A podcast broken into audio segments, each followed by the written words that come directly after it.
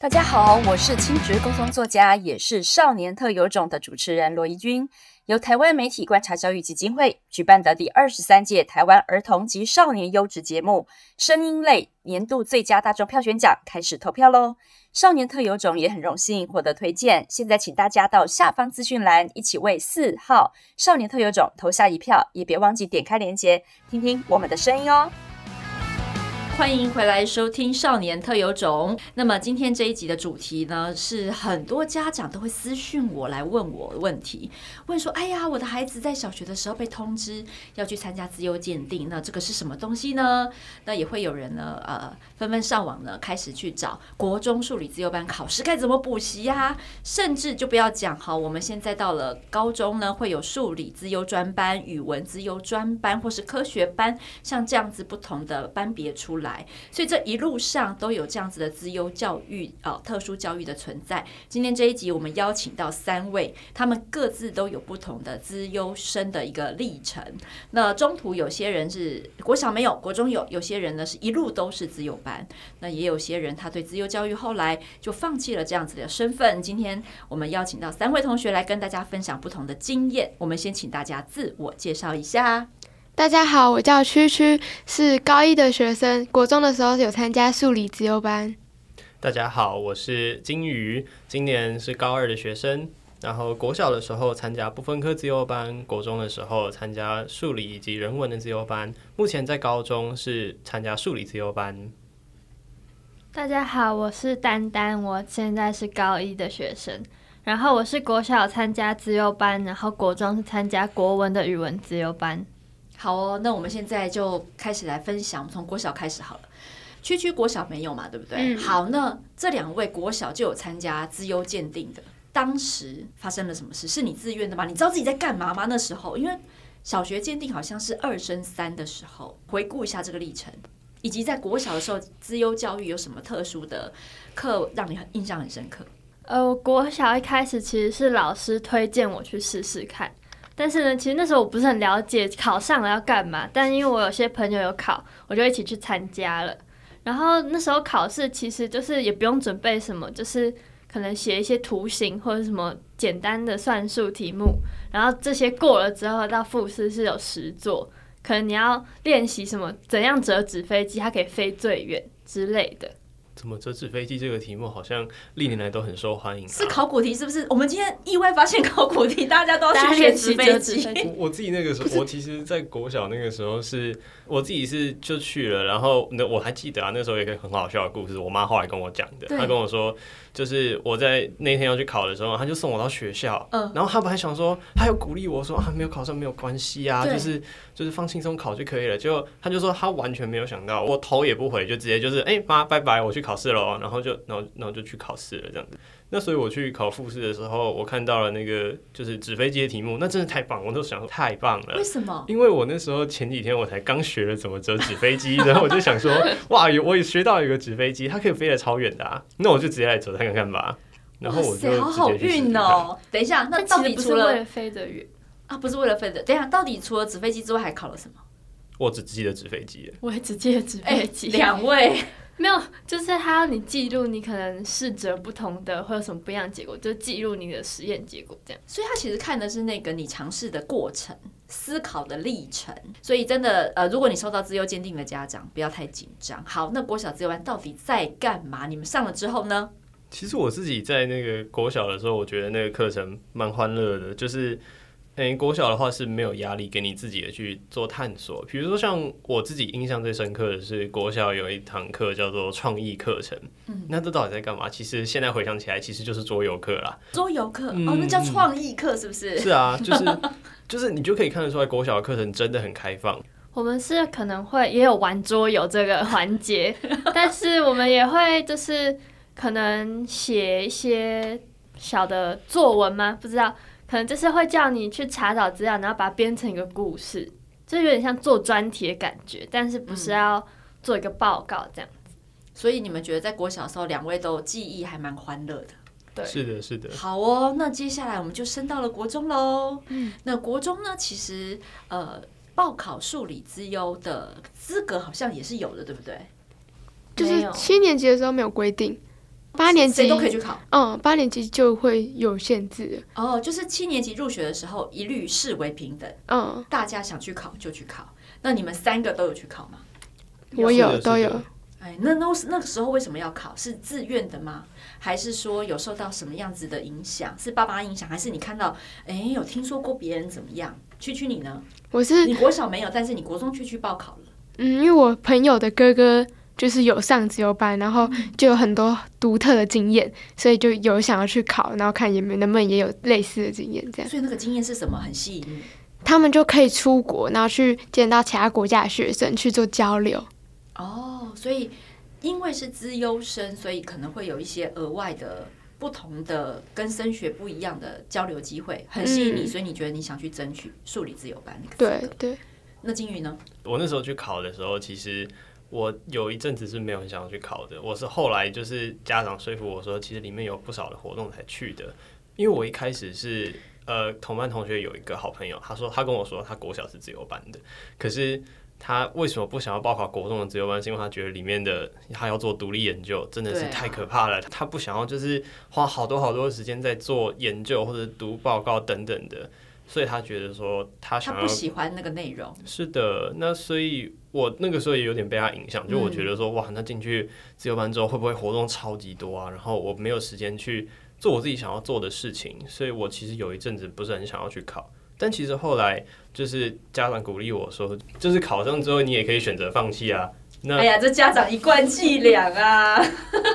所以你就先考再说。是的，我就先去考，然后进去之后发现超级开心的，很开心，对不对？是的，没错，好哦，好哦。那丹丹，哦，我那时候就是其实班上很多同学去考，我就想说试试看，可以看一下可能自己能力在哪里。毕竟那时候刚开学没多久，然后我就去考了。这样，其实我还不知道，我那时候也是跟国小一样进去不知道干嘛，我只知道可能是。就是数理方面可能会有不同的课程，这样。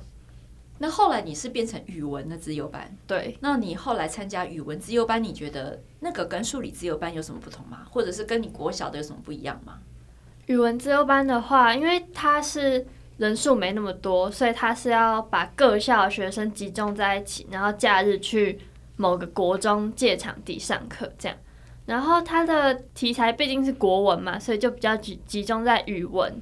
可能会有什么写诗，然后写文章、写报道这样的课程。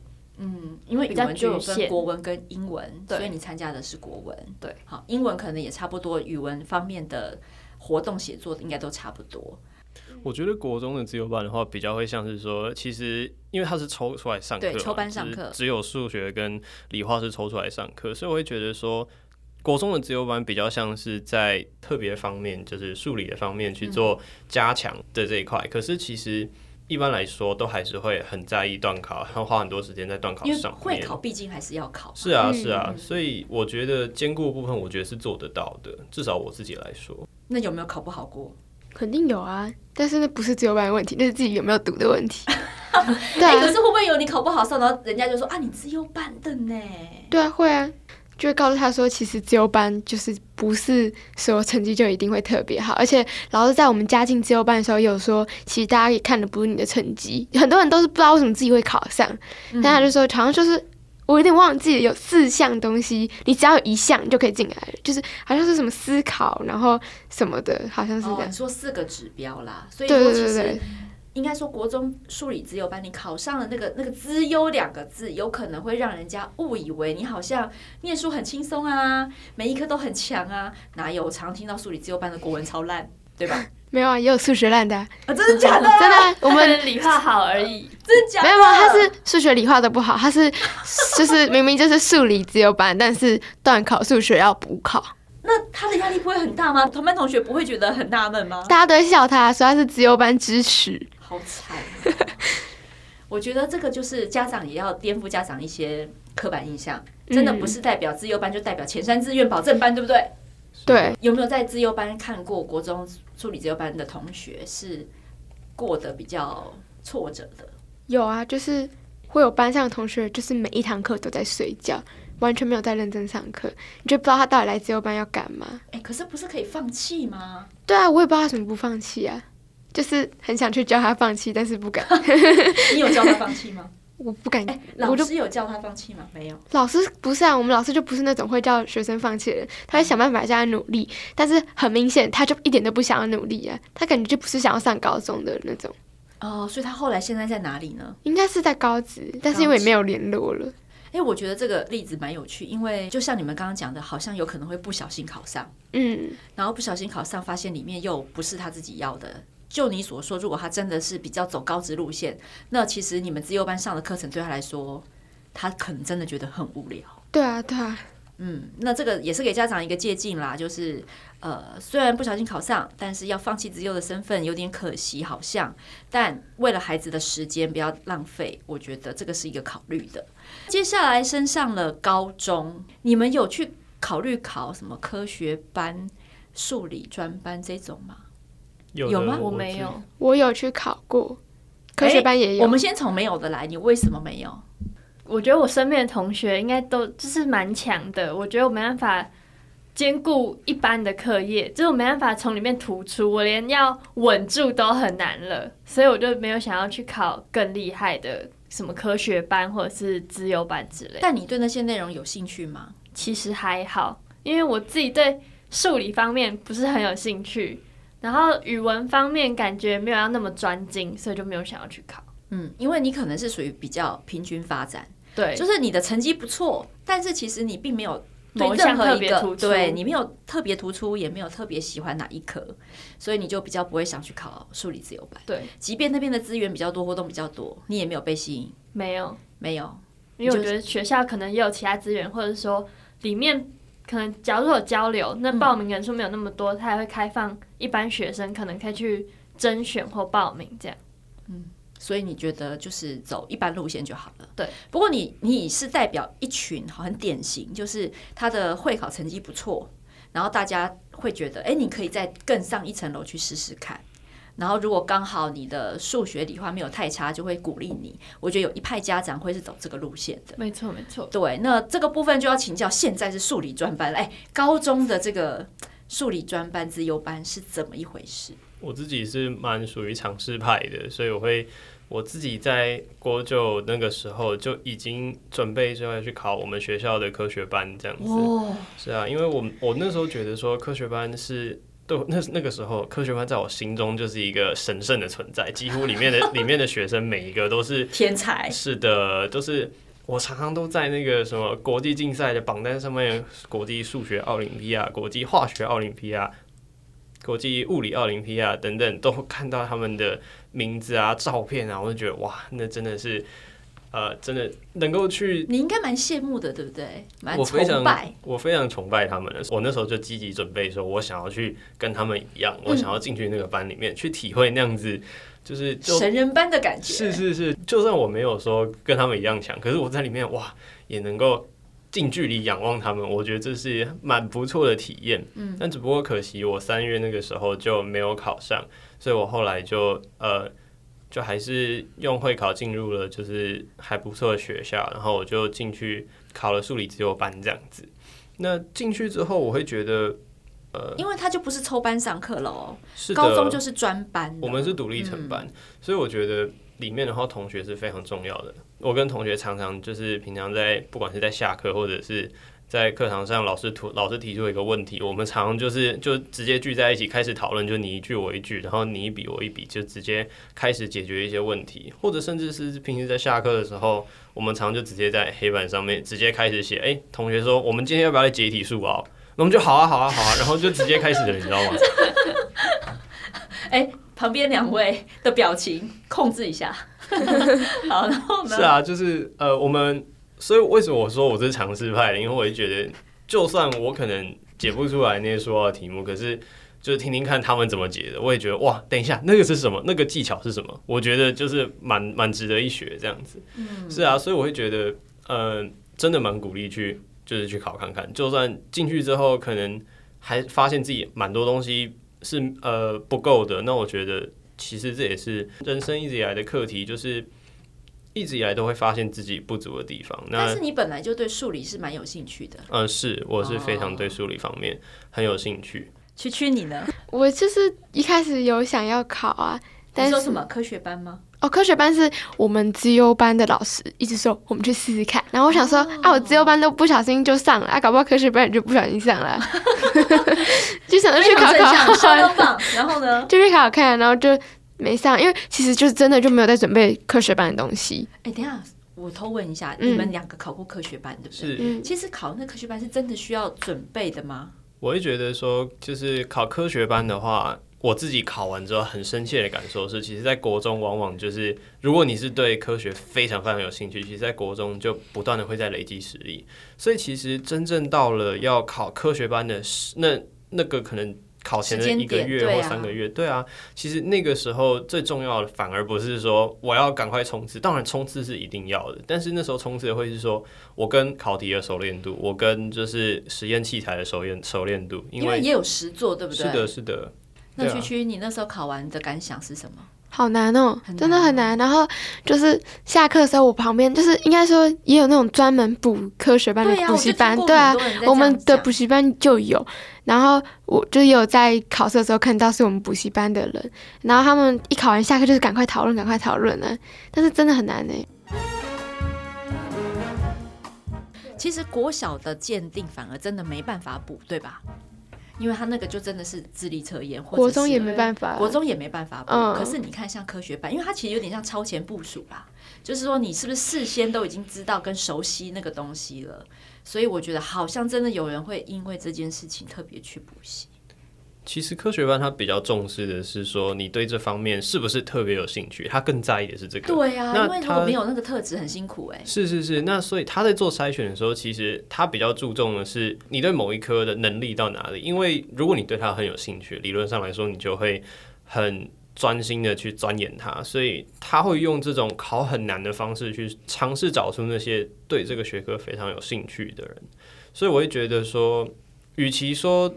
考科学班需要去补习，不如我觉得在国中的时候就可以对你自己所喜欢的科目下去做钻研。我觉得这个反而是对科学班或对数字班来说比较实际的做法。是因为你要知道，如果你是靠补习考上了，那其实真正之后要过的生活才叫做万劫不复，对不对？因为如果你不是真的有兴趣，你会很痛苦。哎，对了，高中你有没有看过那种念得很痛苦的？我自己在班上是有看过一个，我们猜测是这样啦，因为他国中的时候，他在他几乎都是校排前几啊，然后非常非常的优秀，然后但是进来之后发现，哇，怎么大家都跟我一样，大家都是校排前几进来的，然后他就其实自己，我觉得他自己心里应该也蛮挫折的，因为他上他上课的时候，他一开始非常的活跃，就是很积极的想要跟大家去分享说我会什么，我会什么，但是当他发现就是其实他会的东西大家都会的时候。我觉得我自己那个时候心里也是很能够跟他有同感，就是嗯，真的那个心里真的很难做调试，所以我觉得在进来自由班之后，一个很重要的问题会变成说，你遇到了一群很强很强的同学，那问题就会变成是，当今天你的同才是跟你差不多强或者比你更强的时候，你要怎么在这样子的一个环境当中找到自己的价值？嗯，你要怎么自我定位？是的，你自己有兴趣的东西在哪里？这个时候找回你自己最初对于这个学科你最热爱它的地方，我觉得这是很重要的。那我比较好奇，三位都曾经是被贴上资优生的标签，不管现在还有没有，现在有些人已经没有了嘛？除了金鱼之外，哈，可不可以跟我们分享一下，在生活跟人际上面有没有什么不一样的经验，或是印象特别深刻可以跟我们分享的？就是因为呃，自由班的话会常常有很多活动，所以自由班会常常出去玩，然后跟自由班的感情就还不错。然后就我们那群现在都还有在联络啊什么的。那这样子跟原班的感情，有些人就，就除了原班以外，就还会有再有另外一群不同班的朋友，开了另外一个社交群。而且其实因为自由班就出去玩，就是很有蛮多会是去过夜，甚至一起去出国，所以其实就是真的都很好。那这样子跟原班的同学相处呢，有没有有些人会碰到一些困难的？有，之前就是会说，反而跟自由班比较好，然后跟原班的人可能就没有那么好，甚至在原班就是有被排挤的状况都有。对啊，就是很看运气嘛，因为你不晓得原班的组成分子跟班级的氛围，嗯，所以的确也有人回到原班会觉得有点格格不入。对，我国中的话是因为。大家都是各校，所以比较没有什么交集。但是国小的话，大家感情也是很紧密，因为国小是抽蛮多课出来上的，然后大家因为那时候都玩成一片，然后也不会就是说跟原班不好，而且我们也会有出去玩，就出去可能参访、看展览之类。虽然那时候因为年纪比较小，所以没有过夜，但是也可以交到别班的朋友，就是人脉会很广。嗯。但是你国中的时候，因为语资是跨校，可以跟我们分享一下跨校上课的情况吗？因为感觉又跟同一个学校抽班出来上课的氛围不太一样。跨校的话，因为其实上课的频率没有很高，对，所以大家其实上完一整年之后，我还是没有认识别校任何一个人。你确定这不是你的问题？真的不是我问题，因为大家其实我怎么觉得去去去了之后，呃，三节课就可以认识完了？没有，但因为其实。我们那个老师不是那种热情活泼可以带动气氛的老师，然后大家比较属于文静型的，对，就可能自己在学校不是文静型，但是因为在陌生的环境就很内向，所以分组讨论的时候几乎也是说，哎，你要不要讲一下你的看法？然后讲完，然后说，呃，换你，然后感觉很沉默，很很沉默，很疏离，一定要有一个人可能出来主导一下，但是有时候。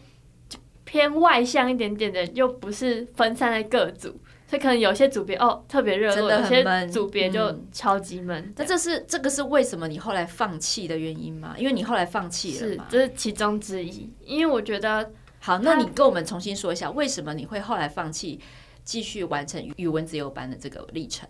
因为我觉得他的上课主题不是我特别有兴趣的，虽然跟我想象中差不多，可能就是比较。静态的课程，但是我觉得比较没有学到更多东西。就是可能在一般的学校，你也会学到写作，然后也会学到分组讨论。嗯，所以我觉得没有更特别、更吸引我的地方。就是老师并没有更深入的去带领你技巧或者是什么。对，而且假日还要一早九点就要到别的学校。我觉得这是重点吧？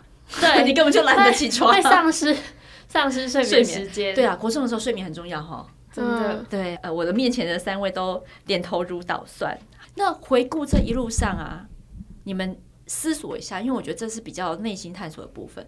资优教育不管，因为每个人的运气不同，碰到老师不同，课程不同，同学也不同，所以即便我们都在上资优班，每一个人对资优的感觉不一样。那这些课程对你自己本人来说，你觉得给你最大的帮助是什么？或是你如果想要鼓励别人参加自由班，那理由会是什么？因为我在自由班真的交到蛮多很好的朋友，所以就是我就跟就是比我小，然后也要进这个学校的朋友是说一定要参加自由班，因为自由班真的太好玩了。这样，但是就相对来说，可能在自由班没有交那么多朋友的，可能想法就会不一样。而且自由班真的有很多可以比普通班去多体验到的东西。就是我们有更多的机会可以去校外，然后可以去，就是可能会去一些其他大学啊，然后去干嘛干嘛的都有。区区的意思是在国中，你认为这么闷的三年，其实可以开另外一扇窗，然后让你接触更多的活动，嗯，还有交到另外一群可能特质更相近的朋友，对你来说很重要。嗯，这个是你最大的收获。对，嗯。所以区区蛮人际导向的，我觉得。我觉得同学真的是蛮重要的一件事情啊，就像我刚刚提到啊，就是自由班就是筛了一群跟你志同道合的人一起在同一个班上，就是以高中的独立成班的角度来说的话，所以我觉得自由班真的是在里面可以交到很多很多的朋友，我觉得这真的很重要。而且再来就是说，你从这些朋友们身上其实可以看到很多关于自主学习这样子的一个。动力的示范、呃、是的，对，嗯、因为常常说就是自由班很多很多的资源，就是有的时候让你无所适从，到底要选哪一个资源，我到底要往哪个方向去做发展，这常常是进来自由班之后很常会去想的一个问题。学科上面的学习在自由班里面并不是主要教给我的东西，反而如何去做学习，我觉得是自由班教给我很重要的，因为从同学身上可以看到很多。他们如何有动力？那我自己也能够从这些众多的资源当中去拣选出我所真正需要的。我做时间管理的能力也因为在自由班而增加了。哎、嗯欸，你讲到一个重点哎，做呃，身为自由生，因为有多的项目跟任务，如果自我时间管理没有做好的话，那真的会很惨，对不对？嗯，交不出功课来哈。嗯嗯嗯，那你呢？我的话吗？我觉得，因为国小它其实没有分数理或是语文，没错，所以它会带你探索很多课程。但是我国小刚刚有讲到，除了写作以外，我们还有学写程式，就是那个 Scratch 那只小橘猫写程式。然后国小他也会带我们去参加比赛，就是不会很有压力，但是放学留下来跟朋友一起写程式、写动画，就是我觉得可以让我学到不不只是学科的能力，他也有教我查找资料的能力。像是我觉得这印象很深刻，就是因为写报告不是要找很多资料嘛，你要筛选掉或过滤掉一些你不需要的。嗯，但在国中分组做报告的时候，很多人就没有这个能力。他可能是把整篇贴上去，然后一片一页 PPT 就密密麻麻一片，没有重点。但是我觉得有参加资优班就可以提早有这些截取重点能力，这样。嗯，那如果让这样听起来，我们三位都对就是自优教育感觉还蛮蛮受用的，对不对？都有学到一些东西。那我要反过来问，其实现实人生就是这样，就是会有很多人他考不上，没错吧？嗯，嗯哦，你们也曾经有考上跟没考上过嘛？都各自都有失败经验呐、啊，好、哦，所以可能比如说像去去跟丹丹，你们现在两个就已经不是自由生的身份了，嗯，没错吧？好，那我现在要反过来问，当我们我们要怎么样去调整这个心态？当你曾经是自由生，现在不是自由生，或者是哎那些没有考上的人，你们那时候没有考上，感觉是什么？会会对自我的信心产生一些影响吗？我想要反过来分享失败的经验。我其实我就是觉得，呃，我就会自己说，好吧，那你就跟自由班没有缘分了，就这样而已。就是我就是说，那就是有缘跟无缘嘛，就只是这样，我不会有太大的影响。我一开始会觉得小可惜，就是可能你会觉得啊，是不是自己只差一点，如果再多准备一些，或者是多探索一些，说不定就可以考上了。但是后来我有失败经验之后，发现其实就算我没有自由班，我可以跟他们发展的一样好，就是不一定是。同样专业的方向，嗯、但是你也可以全方面发展很好，嗯、不一定要借助资优班资源。这样就是说，你既然知道他们的自主学习很强，对，其实你自己也可以做到。然后他们资源很多，你也会注意那些讯息。没错，就是说，你觉得好吧，没考上就没考上，但是你们做得到的，我自己也可以叫我自己做。我也不比你们差，这样子。哎呦，这是什么呛声？好，那接下来想问一下，大家都讲的蛮正面的哈，身为资优生。有没有什么压力呀、除了刚刚有提到可能刻板印象，大家都觉得哦，你们就是功课一定要很好。除了这个之外，有没有什么呃，平常日常生活中感受到的压力？我之前有提到，就是我国中的同学，他就跟我说，就是他。国中的时候不想考自由班，原因就是他不想要做专题研究、独立研究等等，因为他觉得说这会占据他太多太多的时间。嗯、你必须要有一个作品是你在最后要来做发表的。嗯、但我觉得有的时候适当的压力也是好事啦。嗯、就是这个研究的过程当中，你会去找很多很多的资料，看很多的报告啊，然后看很多的，就是学很多的理论等等。你就是看大家压力调适。能不能调试的很好？是的。对，如果说在当过程当中，你发现可能你自己过量了，负荷过重了，那可能就是要重新思考跟调整。就是说你今天想要跟大家传达的是，他的确会有一个产出的压力，是，而且可能要参加比赛，所以那个中间的过程，可能老师都不能马虎，都会盯着你。是的，所以自己心态上面的调适也是要调整，还有时间管理，对不对？是的，资源太多了，不然的话，你真的是应付不过来。嗯我就是因为考上只有班的人，其实真的就是平常成绩会真的不错，然后就通常都是助理科也会真的比较好。但是我其实就是没有到特别好，因为我也不知道到底怎么考上的嘛。所以呢，就是成绩上面就会一定就是有一定会有人比你高，就你再考什么好，好像都一定会有人比你高，会有这样的压力。然后做报告那些也会有压力，因为真的就是连续不断的一直做。然后那时候做科展，我们甚至是假日还要回学校。然后去做，就觉得哦好累哦，但是现在想起来，就是其实也是一个很独特的经验，也还不错啦。我觉得国小自由班其实是最轻松的，因为国小其实回家作业没有很多，就算放学可能要留下来做动画或者是写东西，或是假日可能约出来讨论，也不会有很大的压力。嗯，因为国小时间真的比较充裕。对，而且也是半玩半学的感觉，好欢乐哦，欢乐。嗯，那如果没有的话就算了。对，因为还有很多可以玩的。没错，没错。今天讨论呢，就会到这边告一个段落哈。那资优生的身份对自己的哪方面帮助最大？刚刚他们也分享过了。然后最后想请教他们的问题就是，呃，面对那些不是资优生的孩子，就是那些同学们，你们觉得最欣赏他们的地方是什么？因为我觉得你们刚刚讲很多都是跟资优生相关的朋友，他们每个都很优秀啊。但是我们在普通的班级里面，一定尤其是国中啊，哈，国中常态分班。他就是会有成绩很不好的啊，对不对？学习很困难的。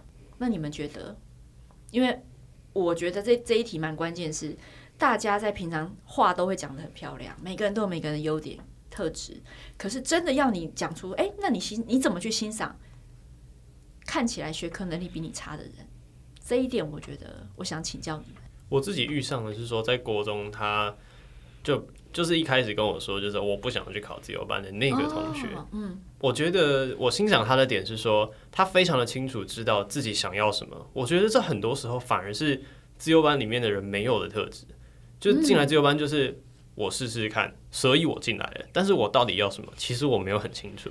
但是他打从就是一开始，他就很明确的告诉我说，我不要去，因为有哪些哪些哪些的原因，我不想要去。所以。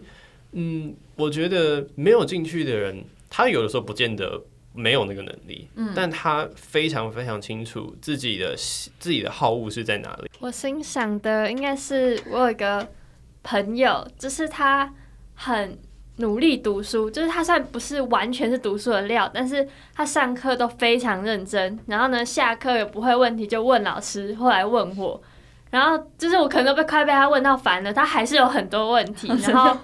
就是他努力不懈，然后晚自习也很认真，晚自习回家还是继续读，会读到半夜一两点的那种，就觉得很佩服他努力不懈的精神。他要给自己一个目标，嗯，就可能一次模考要考到几分，第二次要考到几分，就给一个循序渐进的目标，让自己努力。所以你看到就是，哎、欸，也许他的资质一般般。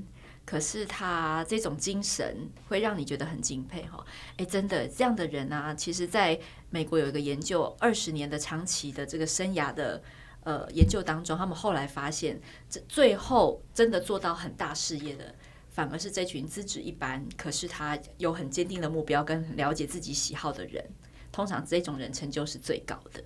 那可能就是不同人格特质发挥在不同的战场上。呃，希望这一集的三种不同的资优班的经验，可以给家长跟孩子们一点点讨论的方向，或者是说，你可以全方位的来想，嗯，他的人际、他的生活、他的事业，还有孩子的兴趣发展。希望这一集对大家有帮助。那我们下次再见喽，拜拜，拜拜。